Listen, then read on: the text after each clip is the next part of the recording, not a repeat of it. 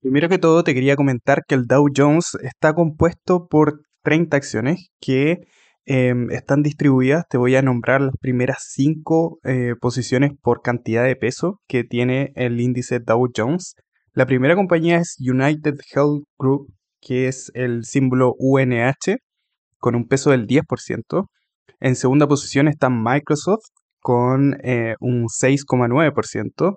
En tercera posición Goldman Sachs con un 6,2%. En cuarta posición Home Depot, el ticker es HD, 5,7%. Y en quinta posición McDonald's, símbolo MCD, con un 5,15%. ¿Por qué te estoy comentando todo esto?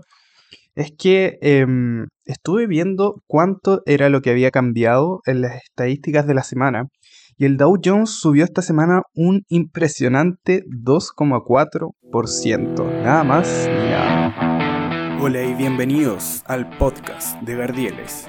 En este espacio aprenderemos de la inversión y el dinero con las mentes más rentables del mundo a través de sus libros. Desde el oro hasta el Bitcoin contaremos las historias más jugosas del dinero y las inversiones.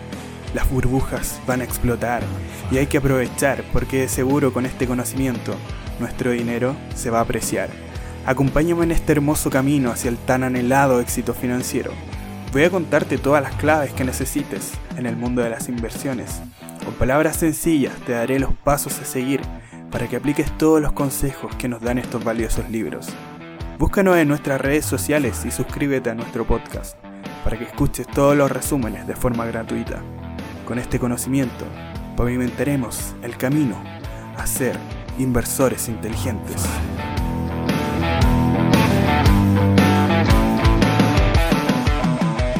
Hola, ¿qué tal gente bonita? ¿Cómo están? Estoy muy contento nuevamente de estar con ustedes acá, como siempre, un domingo. Esta vez no tan temprano estoy grabando, de hecho bastante más tarde por diversas situaciones de la vida. Son un cuarto para las 12 de la mañana de este día eh, domingo 3 de diciembre, ya nos llegó diciembre, y em, de este año 2023. Y resulta que em, la primera parte de este podcast, que ustedes saben que es el resumen de la semana en la parte económica, em, nos estamos revisando la página de Edward Jones y la página de Edward Jones, lo primero que nos dice en realidad es que esto es un noviembre para recordar.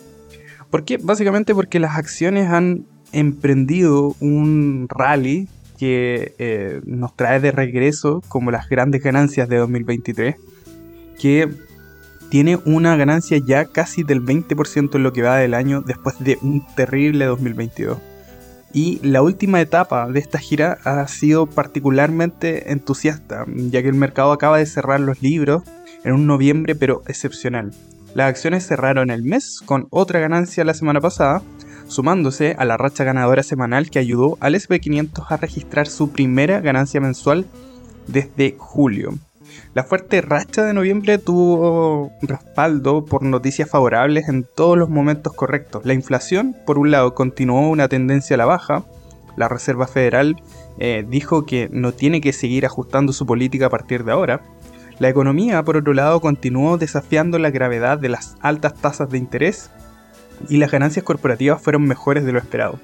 En otras palabras, el repunte de noviembre tiene una columna vertebral y eh, tiene mucho que ver con esto que hablábamos la semana pasada, de no tan frío, no tan caliente, es como que los resultados han dado justo en el clavo para poder desmitificar a todas las personas que estaban muy pesimistas respecto a lo que se venía a final de año. Yo me incluyo entre esas personas porque yo pensaba que quizás este final de año no iba a ser tan exitoso en cuanto a los rallies de finales de año, pensé que iba a ser mucho más conservador, pero nada de eso. Em, ahora, eso bien, eso no significa que el mercado no se pueda desplomar ocasionalmente a medida que vamos avanzando hacia 2024. Pero con las acciones cerca de máximos del año, estamos cerrando 2023 con algo de ánimo y creemos que el mercado puede mantener su buena postura el próximo año. Entonces, em, ¿qué nos dice Edward Jones? La actuación de noviembre fue en compañía de élite. Las acciones estadounidenses ganaron un 9% en noviembre. el mejor mes en casi un año y medio y el séptimo mejor rendimiento mensual de los últimos 30 años, fíjate en eso. Y este fue el segundo mejor desempeño de noviembre durante esas tres décadas. El SP500 ha subido casi un 12% desde el mínimo del 27 de octubre. Entonces, em, acá nos muestran un gráfico que básicamente nos dice eh, los 10 mejores y peores meses de desempeño del SP500 desde 1992. Este eh, desempeño de noviembre fue el séptimo mejor desempeño mensual desde el 92 y obviamente este resultado no garantiza para nada resultados futuros, así que a tenerlo muy en cuenta. Bueno, sobre esto mismo que te comentaba, no sé si te acuerdas que entre agosto y octubre hubo una debilidad, un pesimismo, cuando hubo un resurgimiento de las preocupaciones sobre las tasas de interés que provocó una corrección del 10% del SP500. Entonces el repunte de noviembre impulsó a este índice a un nuevo máximo para este año 2023 y ofrece otro recordatorio de que los retrocesos pueden crear oportunidades para inversores disciplinados. En este resumen semanal de mercado de finales de octubre, eh, en el caso de Edward Jones, señalaron que creían que los tipos podían estar alcanzando su punto máximo. Y lo que creían ellos era que sería un catalizador para un repunte. Em, un mes de viaje de inversión no es suficiente, definitivamente, y vamos a ver si es que diciembre puede mantener este impulso. Porque hay varias personas que están postulando ya que eh, efectivamente hay unas zonas técnicas eh, a nivel de análisis técnico que están llegando a sus em, soportes, en este caso. Eh, no, soporte o resistencia, siempre me confundo eso. Sería hasta las resistencias donde em, deberíamos estar llegando a esos puntos cuando hay eh, empiezan los algoritmos básicamente de trading, empiezan a vender porque ya se está sobrecomprando este activo. Entonces em, es complicado pasar este muro que representa de repente estas zonas donde em, hay mayores niveles emocionales difíciles de pasar hacia arriba, me refiero en el gráfico. Así que em, eh, básicamente vamos a ver qué es lo que qué es lo que funciona. Y acá este gráfico me parece súper interesante porque mm, hay un gráfico que te muestra la zona horizontal desde mayo de 2023 hasta noviembre de 2023.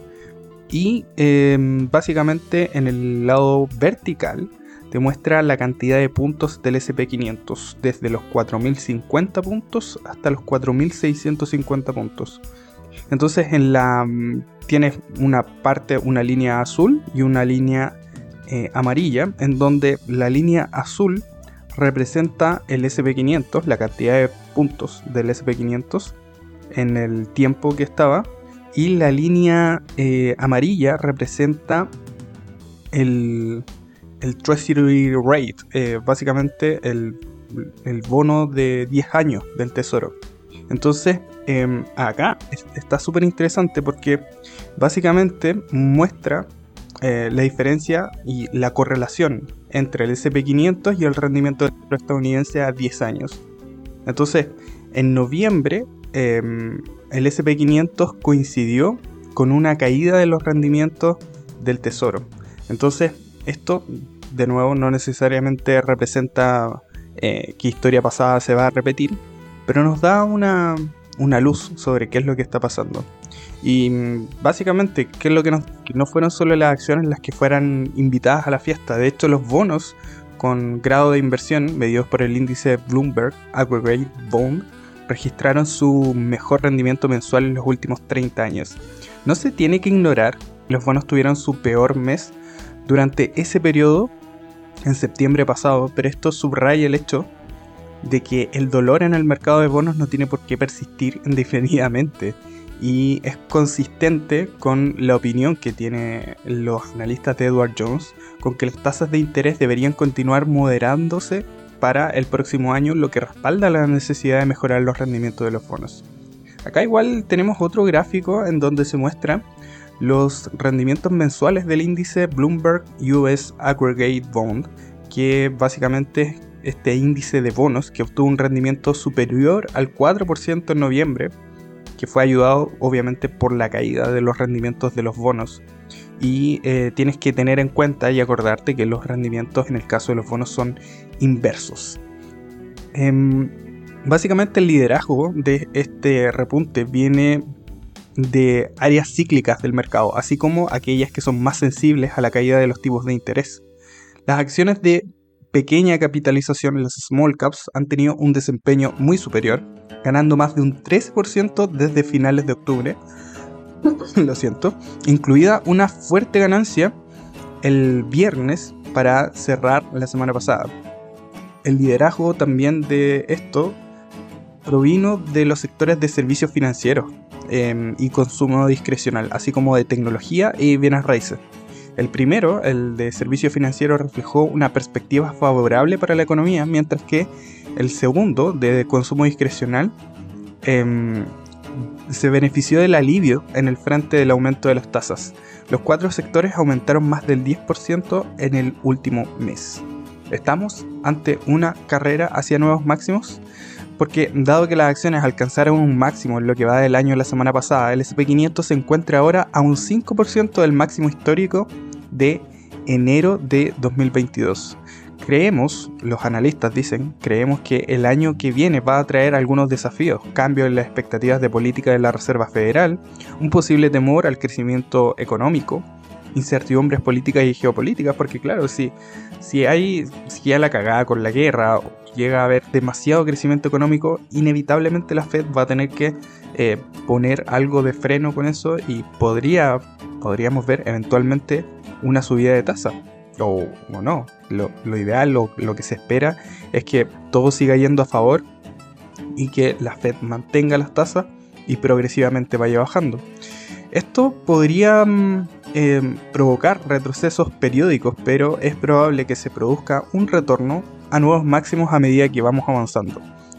El resultado, si analizamos las recuperaciones desde 1980, cuando el mercado finalmente alcanzó el máximo anterior, las acciones normalmente han llegado a generar un rendimiento de dos dígitos al año siguiente, lo que refleja, en la opinión de los analistas, la progresión de renovadas reformas económicas monetarias y em, básicamente el auge y caída de los ciclos de políticas y ganancias. Acá, de hecho, hay una tabla en donde muestra que históricamente cuando F500 alcanzó un nuevo máximo después de una caída de mercado bajista, los rendimientos promedio en el año siguiente han sido bastante fuertes.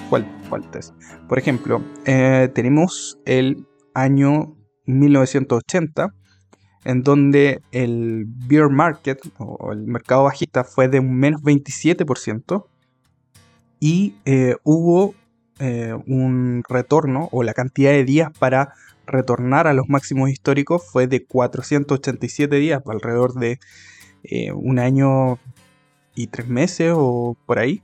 Em, entonces después, un año, un año después de alcanzar ese nuevo máximo, hubo un 20% de, em, de rendimiento. Entonces es bastante impresionante. El más eh, impresionante por lejos es el de julio de 1990, donde hubo una caída del 20%. Y eh, posterior a eso hubo un rendimiento de un 36% al año siguiente.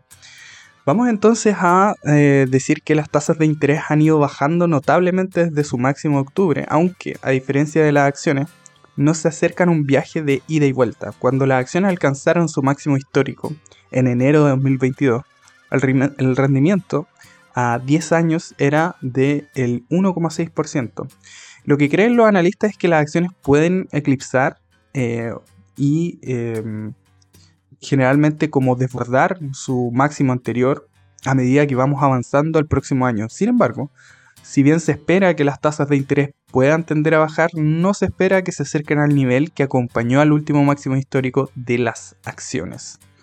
Entonces, ¿qué nos dice la historia sobre lo que sigue a meses históricamente fuertes? Si analizamos las otras 10 ganancias mensuales principales que aparecen en el gráfico anterior, en la tabla anterior, el mercado volvió a subir en el mes siguiente más de dos tercios del tiempo, registrando una ganancia promedio del 2,7% durante los tres meses siguientes. Y el mercado de valores promedio em, fue de una ganancia de un 5,3%. Entonces, la complejidad de estas recuperaciones de mercado a menudo se ve afectada por los factores que indujeron el mercado bajista. Por eso, en opinión de los analistas de Edward Jones, la marcha actual hacia máximos anteriores está dirigida principalmente por el camino que seguirá la inflación, que preparará el terreno para las decisiones de la Fed que van a adoptar sobre las tasas de interés y, en última instancia, definitivamente va a influir en la salud de la economía. La inflación va en la dirección correcta. El corazón del repunte de noviembre fue la última lectura del índice de precio al consumidor, el IPC, que mostró que la inflación continúa en tendencia bajista, incluso cuando la economía ha mostrado cierta resiliencia. De particular interés fue la primera señal real de que la presión de los precios de la vivienda eh, está comenzando a disminuir, aunque es posible que tengamos contratiempos en cualquier mes. Creemos que la inflación seguirá bajando, dice la analista, lo que respalda en la fortaleza extendida del mercado. Y eh, acá tenemos un gráfico igual que muestra el cambio año tras año en la inflación del IPC subyacente de Estados Unidos. Y en el caso del IPC subyacente aumentó un 4% interanual en octubre, la lectura más baja en más de dos años. En este caso, la Reserva Federal le dio al mercado un regalo anticipado. Tras los datos alentadores que propusieron en los datos de inflación, la reunión de noviembre de la Reserva Federal fue otro poderoso catalizador detrás de la ganancia del mes pasado, con funcionarios que mantuvieron las tasas estables y señalaron que están dispuestos a renunciar un ajuste adicional a medida que se conozcan los datos. Esto es orden, Em, se cree que la Reserva Federal ha terminado de subir las tasas, pero no creen que haya terminado de hablar duramente sobre la inflación, lo que significa que eh, eventualmente las autoridades, mi compadre Jerome Powell, podrían tratar de mirar parte del entusiasmo en torno a los próximos recortes de tasas si los mercados se adelantan demasiado y las condiciones financieras se relajan demasiado. Acá entonces eh, tenemos de nuevo un gráfico que muestra el nivel de la tasa de fondos federales de Estados Unidos. Y eh, claro, como hemos dicho anteriormente, se cree que las tasas de interés ya se han terminado de subir. Por otra parte, el mercado laboral sigue siendo una fuente de apoyo porque se cree que la economía se va a desacelerar en los próximos trimestres. Pero el punto de partida del mercado laboral debería en, opinión de analistas, suavizar cualquier golpe al consumidor y evitar una fuerte recesión. Porque básicamente cuando eh, hay una recesión demasiado profunda y hay una, tasa de desempleo demasiado alta, no hay personas que puedan seguir pagando sus hipotecas, no hay personas que puedan seguir pagando sus préstamos, etc. Entonces, em, en este caso, el mercado laboral está mostrando signos amplios de debilitamiento, pero sin dejar de mantenerse en buena forma, que es precisamente lo que se supone que tiene que pasar en la mejor condición posible. Las solicitudes iniciales de desempleo, que es una medida que se cree que ofrece señales fiables a futuro, siguen siendo históricamente bajas, al igual que la tasa de desempleo. Pero las solicitudes han aumentado recientemente y están en un 15% por encima de las observadas en otoño de 2022. Entonces se cree que algunos de los efectos rezagados de la política restrictiva de la Fed aún no se han manifestado plenamente en la producción general, pero se cree que la economía va a encontrar una recuperación.